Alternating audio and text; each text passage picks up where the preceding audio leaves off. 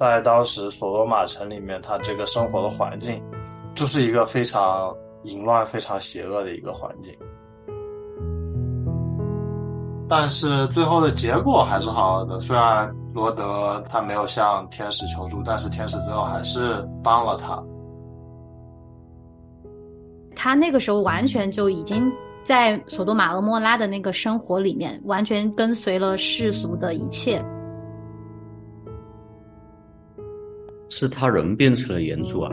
对，就是他人就变成岩柱，就没命了。能看出来，一个有神同情，一个没有，他们的结局就真的完全不一样。欢迎收听《不孤单地球》特别制作，吃惊不吃惊？我是炸鸡，我是汽水，我是葡萄，我是小白。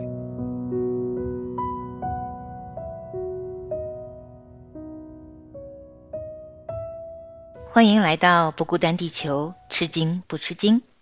在进入今天的主题之前呢，先要谢谢有很多听众朋友关注着我们吃惊不吃惊一起成长的小伙伴们，感谢你们给我们的留言。有人反馈给我们啊，在听节目过程里面，发现有时候汽水儿跟小白他们提出的一些很好的问题，没有在节目中给予很完整的答案，确实。在吃惊不吃惊这个板块啊，是小伙伴们彼此分享居多。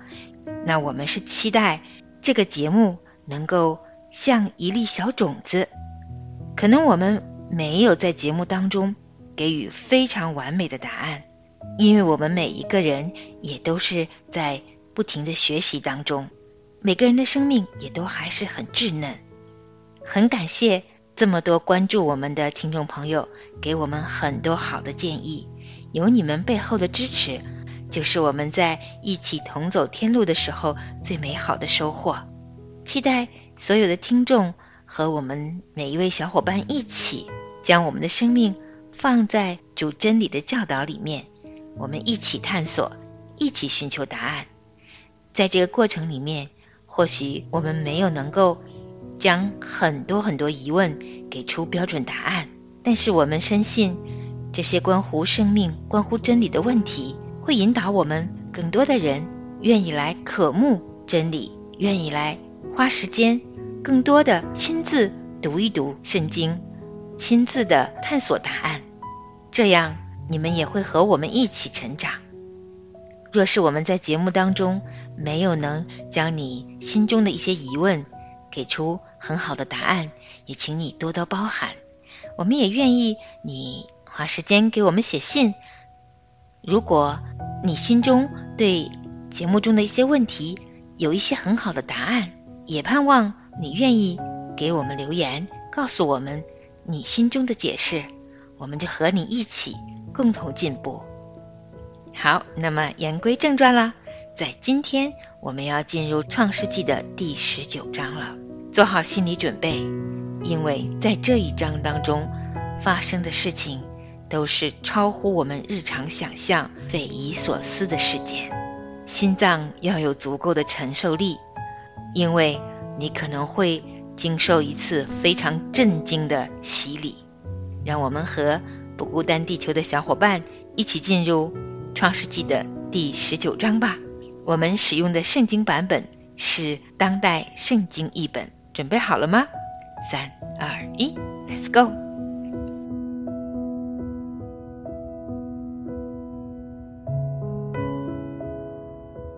那两个天使在黄昏的时候来到索多玛，罗德正坐在城门口，看见他们，便起来迎接，俯伏在地上说：“我主啊，请到仆人家洗洗脚，住一夜，明天早上再继续赶路吧。”他们说：“不。”我们要在街上过夜，罗德执意邀请他们，他们便答应到他家里做客。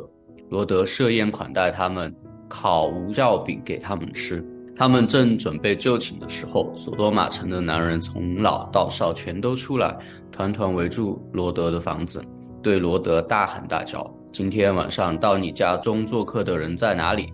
把他们交出来，我们要跟他们性交。”罗德走出来，关上门，到众人面前对他们说：“各位兄弟，请不要做这种邪恶的事。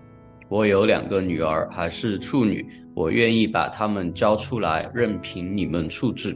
只是请你们不要侮辱这两个人，他们是我家里的客人。”他们对罗德说：“走开。”又说：“这个寄居的人竟当起审判官来了。”现在我们要用更狠的手段对付你。众人便推挤罗德，想要破门而入。那两位天使伸手把罗德拉进屋里，关上了门，并让门外的人无论老少都眼目昏花，摸来摸去也找不着罗德家的门。天使对罗德说：“你还有什么亲人住在这里？你要带儿女、女婿和城里其他亲人离开这里。”因为我们就要毁灭这城了。耶和华已经听见控诉这罪恶之城的声音，他差遣我们来毁灭这城。罗德听了，就去通知他女儿的未婚夫说：“快走吧，耶和华要毁灭这城了。”可是他们却以为他是在开玩笑。天刚亮的时候，天使便催促罗德说：“起来，带着你的妻子和两个女儿离开。”免得索多玛城因罪恶受惩罚的时候，你们也一起被毁灭。罗德却犹疑不决，天使便拉着罗德及其妻子和两个女儿的手出去，将他们安置在城外，因为耶和华怜悯他们。到了城外，其中一位天使说：“赶快逃，不要回头看，也不要留在平原，要往山上逃，免得你们被毁灭。”罗德说：“我主啊，请不要这样。”仆人蒙你厚爱，施恩相救，但我无法逃到山上。要是这灾难追上我，我就没命了。请看那座城离这里不远，容易跑到，又是座小城，请让我逃到那座小城活命吧。天使回答说：“好吧，我答应你，不毁灭那座小城。你赶快逃吧，因为你还没有到那里之前，我不能动手。从此那城便叫索尔。”罗德到达索尔的时候，太阳已经出来了。耶和华从天上把燃烧的硫磺降在索多玛和俄摩拉两地，毁灭了这两座城和其中的居民，包括整个平原和地上的植物。罗德的妻子跟在后面，他回头一望，就变成了一根岩柱。亚伯拉罕清早起来。走到他从前站在耶和华面前的地方，向索多玛、俄摩拉和整个平原眺望，只见那里浓烟滚滚，好像火窑的烟一样。这样，为了亚伯拉罕的缘故，上帝毁灭平原各城的时候，让罗德逃离所住的城市，不致丧命。罗德不敢住在索尔，便带着两个女儿来到山上，住进一个洞里。他的大女儿对妹妹说：“我们的父亲年纪大了，这里又没有男子可以照着世上的习俗娶我们，不如我们灌醉父亲，然后跟他睡觉，借着他替我们一家传宗接代吧。”于是那晚他们灌醉了父亲，大女儿进去和父亲睡，他什么时候躺下，什么时候起来，罗德完全不知道。第二天。大女儿对妹妹说：“昨天晚上我已经和父亲睡了，今天晚上我们再灌醉他，你可以进去和他睡，这样我们就可以借着父亲传宗接代。”当天晚上，他们又灌醉了罗德，小女儿进去与他睡，他什么时候躺下，什么时候起来，罗德完全不知道。这样，罗德的两个女儿都从父亲怀了孕。大女儿生了一个儿子，给他取名叫摩押，他是今天摩押人的祖先。小女儿也生了一个儿子，给他取名叫卞雅米，他是今天亚门人的祖先。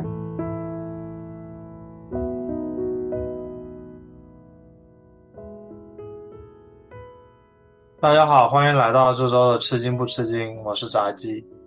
Hello，我是葡萄。我我是汽水。我是小白。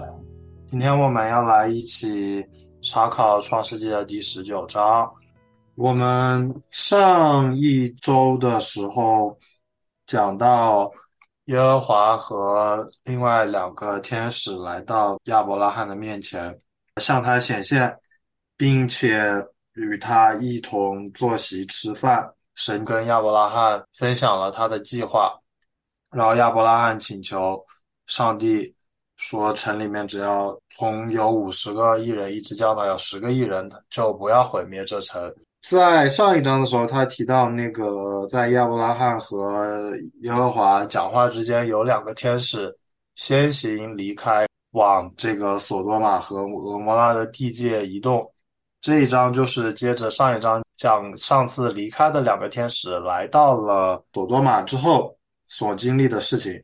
小白读的第一段，这里其实故事当中很隐晦的讲了一件事情，就是全城的人。都是男同性恋。他在这里讲到的事情是说，朵多玛城的男人从老到少全都出来，团团围住罗德的房子，要罗德交出那两个人，并且后面罗德提出来不要做邪恶事情，不要这样对待我的客人。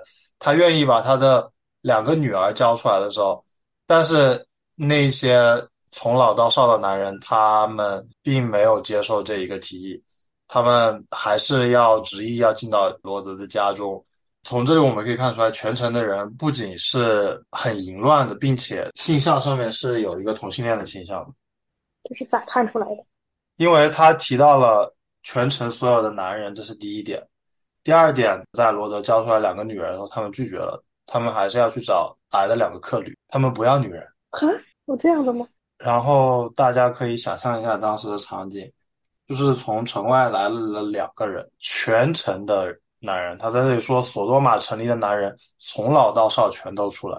你可以想象一下当时的场景，你也可以想象一下，在当时索罗马城里面，他这个生活的环境，就是一个非常淫乱、非常邪恶的一个环境。这种事情放在今天的世界里是很难很难想象的。对，我觉得我们应该很难想象，整一个城是什么样子的。但我觉得罗德这人也够可以的，就是他把自己的两个女儿交出去这件事情，是吗？啊，对啊，这件事情也很不好吧？我看过一个历史这种文献的分析，就说罗德他们那个时代的时候，因为一是女人的地位很低嘛，然后还有二是。呃，他们当时当地会有一个习俗，就是家里接待的客人非常的尊贵，去待他，然后要保护他，可能也有这方面的历史的，就是风俗的原因。但是罗德在这个地方，他有别的选择吗？我觉得其实他可以有别的选择。我觉得很不好。首先，在描述这两个使者的时候。上一章还是用三人和两人来形容，这一章开头的时候直接就说那两个天使，呃，表明了天使的身份。然后罗德看见他们的反应也是匍匐在地，非要拉他们到家里洗脚住一夜。我觉得罗德在这里其实是认出了他们两个是天使的身份的。在遇见这个事情的时候，我觉得罗德其实是有另外一个选项的，就是。去找天使求助，我所以这其实我有点怀疑，他真的知不知道这两个是天使，或者他认出他们是不一样的，有有跟其他人不一样，但是他不真的，因为他也不真的认识神嘛，他也不知道天使有多大的能力，他也不知道神的能力，所以说他压根儿就没反应过来，就没没想过要找天使，或者他觉得他有义务要保护他们，毕竟是客人。如果你真的很认识他的话，你知道天使的能力的话，就是觉得没什么好害怕的。你肯定知道天使就是不会遭受遭他们的害，天使有自己的办法。这里其实也看出罗德有可能他知道他们不一样，但是他不真的认识天使的能力，也不真的认识天使背后的神，压根儿他就没有想过其他的办法。对，但是最后的结果还是好的，虽然。罗德他没有向天使求助，但是天使最后还是帮了他，用天使的能力让门外的人就是全部都眼目昏花，找不到罗德家的门。嗯，给我们稍微看了一下索多玛城里面是有多么乱、多么邪恶的样子，但是这一点我们就可以看出，他这个城里面的风气实在是难以忍受。事情过去之后，我们可以看一下天使对罗德说什么。天使其实是来给罗德报信的。告诉他们带着一家人赶快走，因为天使要毁灭索罗玛和摩拉。然后罗德听了之后，第一个反应是去通知他女儿的未婚夫。他女儿的未婚夫应该是索多玛城的本地人。他们的反应是以为他在开玩笑，就是这么严肃的事情，为什么会觉得他在开玩笑呢？从这个当中，我们也可以窥探到一点，这个他女婿和他之间的这样一一种关系吧。感觉罗德在他女婿的面前不是很有地位的。他说这么严肃的事情，他们的反应却觉得他在开玩笑，并且可以清楚的看出来，罗德女儿的未婚夫跟罗德他们就是完全的不是一路人。罗德听到的第一个反应是信了要走，但是他们听到第一反应就是两路人。而且那个时候好像女婿都是自己选的，就是父亲为女儿选的女婿。他其实也是把自己的信仰也忘得差不多了，也没有想过说要找近前人或者是认识神的人。对，可能他那个时候完全就已经在索多玛俄莫拉的那个生活里面，完全跟随了世俗的一切，包括他为女儿选女婿，他都是选的不认识神的人。而且说起这个，我想起来圣经后面会讲到一些岳父在挑选女婿的时候。给女婿设了很多的限制，就是有考验或者是要付出很多东西的。就是其实岳父权柄和话语权是很大的，但是在这里罗德女婿的反应完全没有体现出来这一点，我就更加觉得罗德在家中其实是不是很有地位的，所以他过得其实可能并不好。好惨一男的。对，但结合这个，他过得并不是很好，再加上朵朵玛。当时的那个社会环境，在十六节这里，罗德表现出来的是犹豫不决，最后是天使硬拉着他们一家走出去的。罗德到底在犹豫不决什么呢？在我们现在开了这种上帝视角看来，觉得说他待的地方很烂，一秒都不想待，赶快逃出去。特别是在这种生死攸关的环节，可是他却犹豫不决。我们就可以看到，在罗德当初做出跟亚伯拉罕分家，离开了神所预定的地方之后。远离了神之后，他就完全的是陷在了这个罪恶和世界当中的。他过得并不好，但是他自己可能就是没有意识到他已经陷在这种环境当中了。他虽然过得不好，可是他并不愿意脱离现在这样的环境。这跟我们现在的这个生命也是一样的。如果你现在最终了，你过得很不好，但是要是没有真正的与神恢复关系的话，你还是会沉溺在这种犯罪的生命当中，虽然过得不好，但是你不会想出来，这样一种恶性的循环。天使在这里把他们带出来之后，特别嘱咐他们，要他们不要回头看，也不要留在平原，要往山上逃。他这里特别提到了要往山上逃，山在圣经里面是有更深的属灵的含义的。有很多后面的伟人是在山上敬拜耶和华的，并且是在山上跟耶和华会面的。就是属灵的含义，就是耶和华在的地方，耶和华同在的地方就是山地。耶和华的山。对，所以他在这里嘱咐了他们两件事情：不要回头看；第二个是不要留在平原，要往山上逃。但是罗德现在在这里讨价还价，说无法逃在山上，让他们。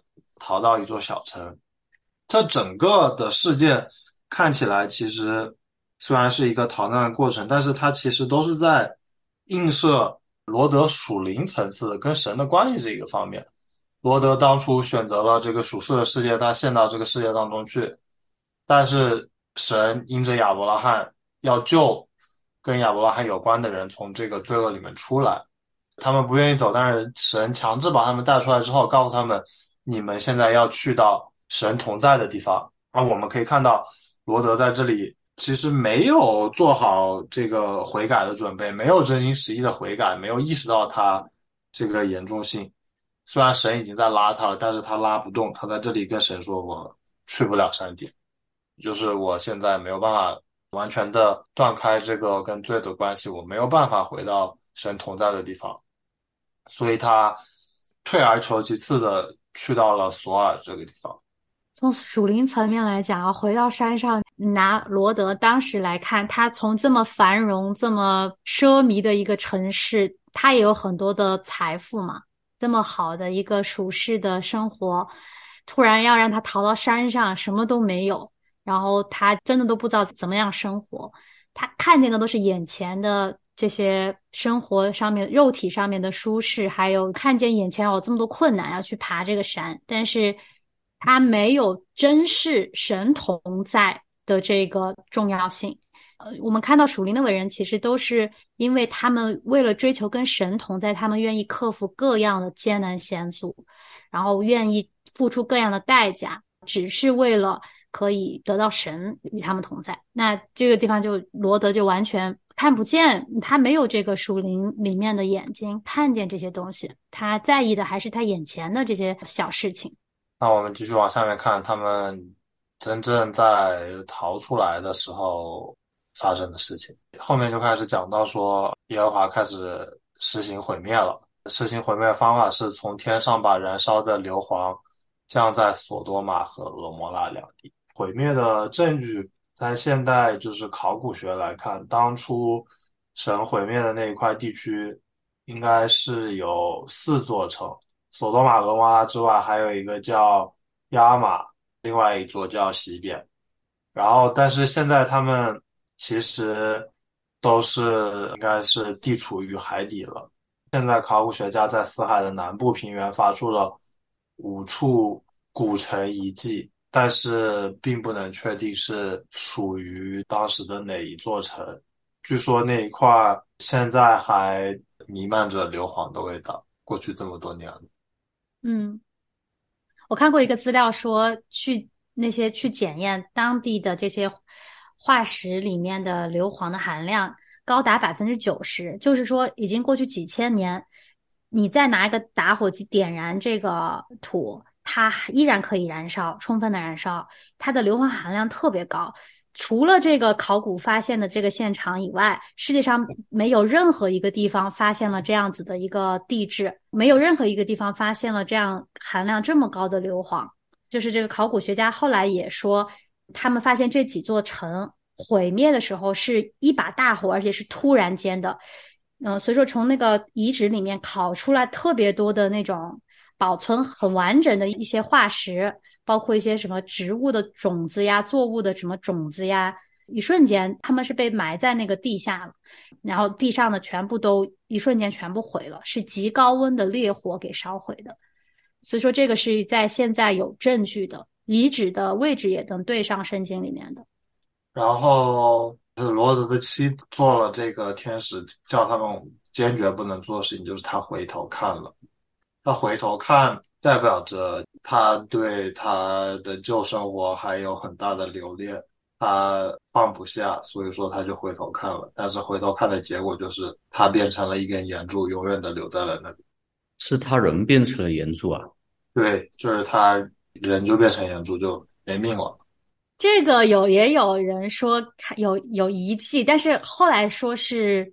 官方造假，为了吸引游客，但是他们把那个造的罗德的妻子的这个岩柱放在了正确的一个地理位置，可能他们推断就是当时罗德他们逃的时候，罗德妻子往后看的那个地方。现在那一块地方还是那个地貌，很多的岩柱，但是这个岩柱一旦被雨淋了，然后风吹了，它就会变成盐散在地上，就是我们吃的那个盐会散在地上，它不会是。几千年过了，它不可能是一一直都是那一根柱子。当地不知道旅游局搞了一个啥，反正就是有一根柱子立在那儿，就一直都在那儿，没有变过。周围的岩柱形成了，然后又被雨淋了，又没有了，然后又形成了，又没了。但是就唯有有一根一直在那儿。现在也众说纷纭了，不知道到底是人为的还是留下的。但是就是为了提醒人吧，罗德的妻子有这么样一个悲剧的故事，因为他往回看了。贪恋世界，这段其实很很有意思，就可以去看很多考古的一些东西。看了之后还挺想去以色列玩，然后看看那边周边的这些遗迹呀什么的，挺有意思的。而且我原来很不理解，人怎么可能变成岩柱子？后来我去看了一些这种从科学视角去分析这件事情的一些资料吧，就挺有意思。当死海的边上，它就是死海嘛，你们都知道含盐量很高嘛。死海的边上，包括气候什么的，它就很容易形成这种盐柱子。包括我们看到很多那种，我们去旅游，可能也在中国也有那样的地貌，就是。呃，有那种岩洞，有那种海里面进去，然后上面有结晶，就是那种那种东西。然后在死海的那这个边上也有很多这样的地貌，然后它有这个形成这个东西的一个先决条件，气候自然条件，它有这样子的一个条件。然后我在想说，那人走那儿过神，就是其实他就是因为当时还有一把火嘛，我不知道当时是不是形成了一个什么什么样子的一个化学的反应，让。罗德的妻子一瞬间是给包裹住了，就立在那儿了。他不一定是从头到尾瓦解成了一个岩柱子。我我这是我自己分析的，我乱分析的。但是我觉得，因为呃，我有看到有人去当当地做了一些很多的实验，就是说这个岩柱子要怎么要用用什么样的条件才能形成？其实没有我们想的那么难的，因为它那个地方。就是那么样子的一个气候，然后可能一些条件成熟的时候，它就会一瞬间形成这个东西。神做事儿吧，大部分他行这种事情，他都是没有违反他自己所创造的这个世界的规律。这件事情很有意思，我相信小白问这个问题也是因为好奇，人怎么能变成岩柱子？嗯，现在还是不信，不信比较正常。我觉得你要是不信它变成眼珠子，你应该也不太信天上开始降降硫磺。这两件事情的这个差异程度，我觉得是差不多的。嗯。但我觉得圣经的有意思，就是在于，因为我们看着觉得有很多超出我们理解的事情，我们就会去不断的去查资料，不断的去求证。在这个过程当中，我们可以得到非常多的各种知识，上知天文，下知地理的感觉，就就感觉好像所有的资料都在佐证圣经的说法。这个是我觉得圣经让我们很着迷的一点。你可以不断的去看见你原来。从来不感兴趣的，像这个化学的知识，像这个地理、地质、地貌的知识，可能因为圣经的这种怀疑或者是不信，然后去查了，你就发现，哎，这个世界好像是很很超乎我们想象的一个世界，挺好的，挺有意思的。他这儿为什么突然那个亚伯拉罕又冒出来了？解释了一下为什么全部的人都毁灭了，但是罗德可以逃出来，不是因为罗德本身怎么样，而是因为。罗德是亚伯拉罕的侄子，因着亚伯拉罕的缘故，他一家可以得救。罗德带着他两个女儿逃走之后的事情，罗德其实很，就是反过来看他很有意思。天使让他逃到山上去，他说不行，他说我逃不到，所以我要去索尔。但是后面他到了索尔之后，他的反应是，呃，我不敢住在索尔。然后最后来到了一个洞里，就是这些串起来。是罗德其实一直一直都没有对这个神的使者、对天使的话没有信心，他不相信。一开始他是不听这个天使的话，要逃到山上，因为自己的意思。第二次他在索尔，他不敢住在索尔。我个人理解他在这里是害怕，是就是他怕这个索罗玛跟摩拉发生的事情牵扯到索尔，因为他们其实离得没有特别的远。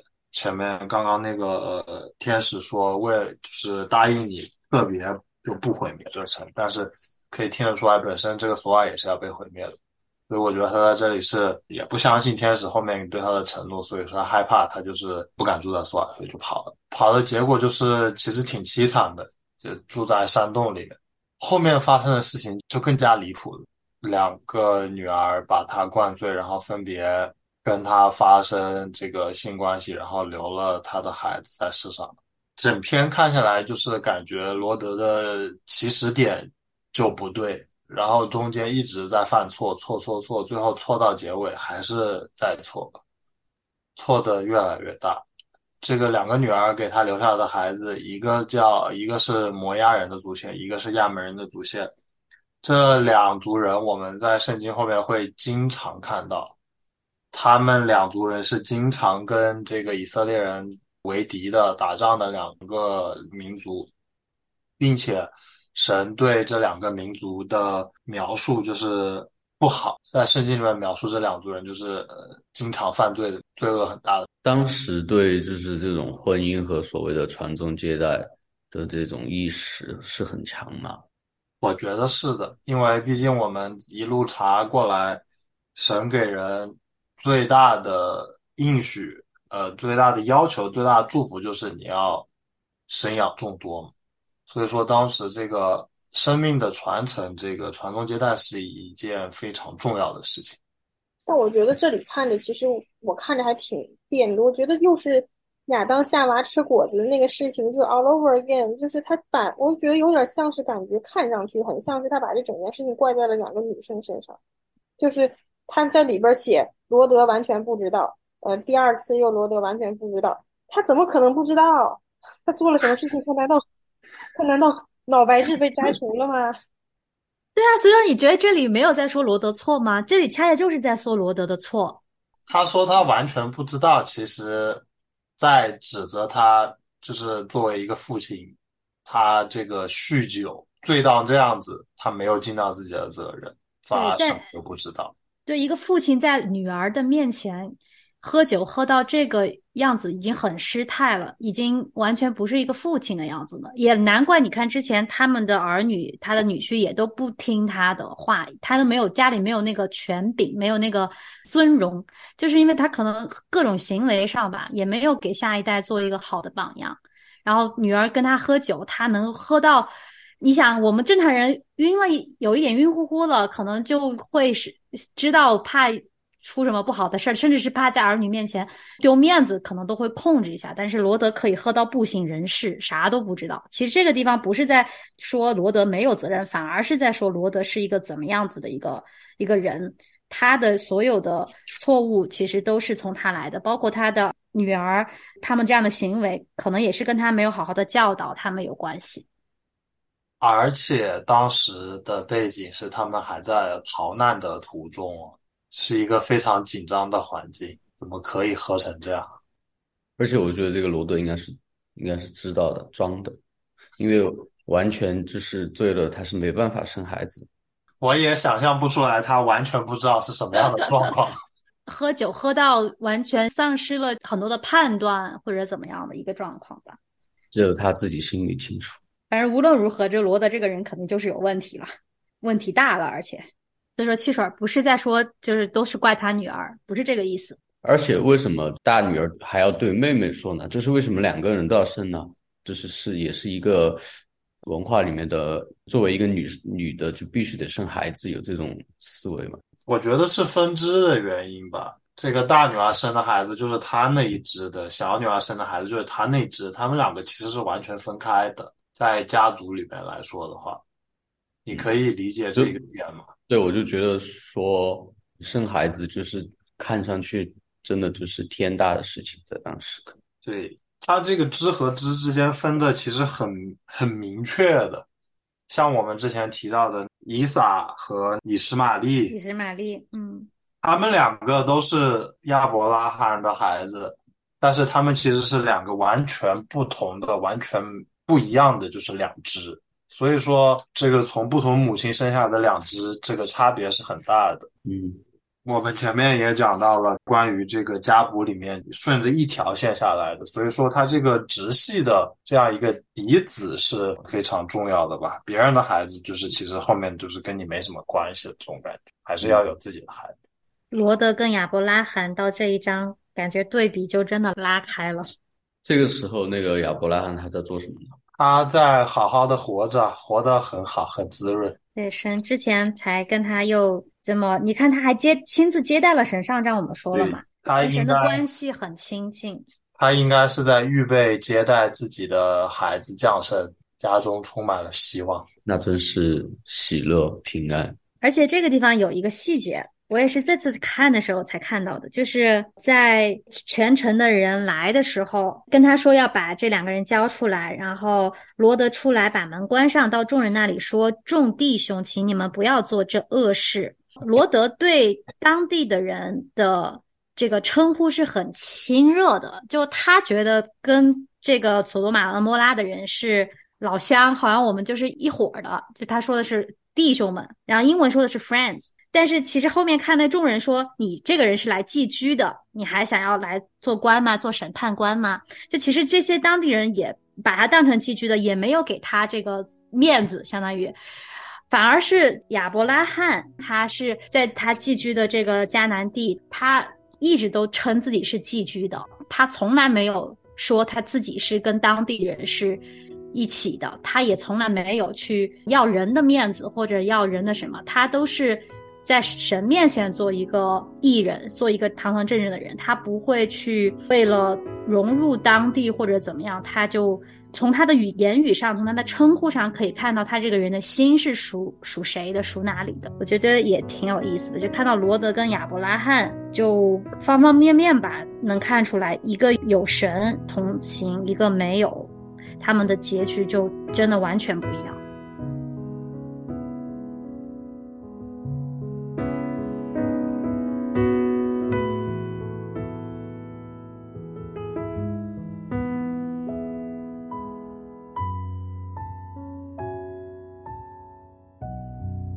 感谢小伙伴们今天的分享。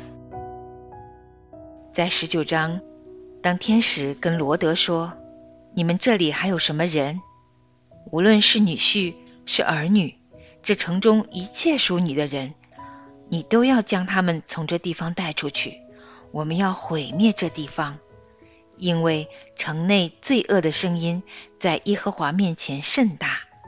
耶和华差我们来，要毁灭这地方。”我相信罗德跟他的两位准女婿应该是以实相告的。当罗德说：“你们要快点离开，因为神要毁灭这里。”那这毁灭的信息，谁会愿意听呢？所以，当我们看见罗德的这两位准女婿把他的话当作戏言的时候，并不单单是因为他们不尊重罗德，而是他们完全无法相信。罗德所告诉他们的信息会真实的、快快的发生啊！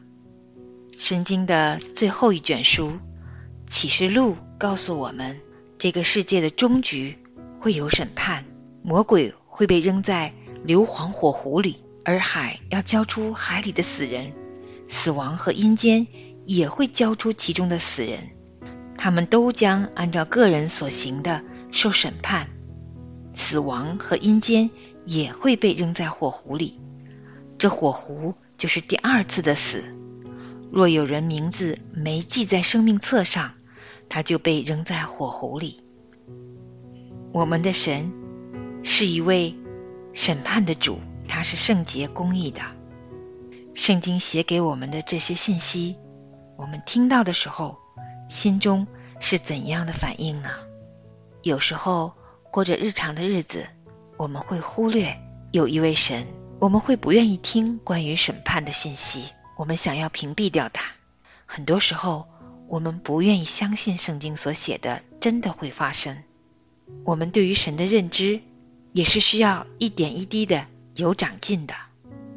启示录所描写的幕后的审判会真实的发生，我们又要怎样预备自己呢？亚伯拉罕。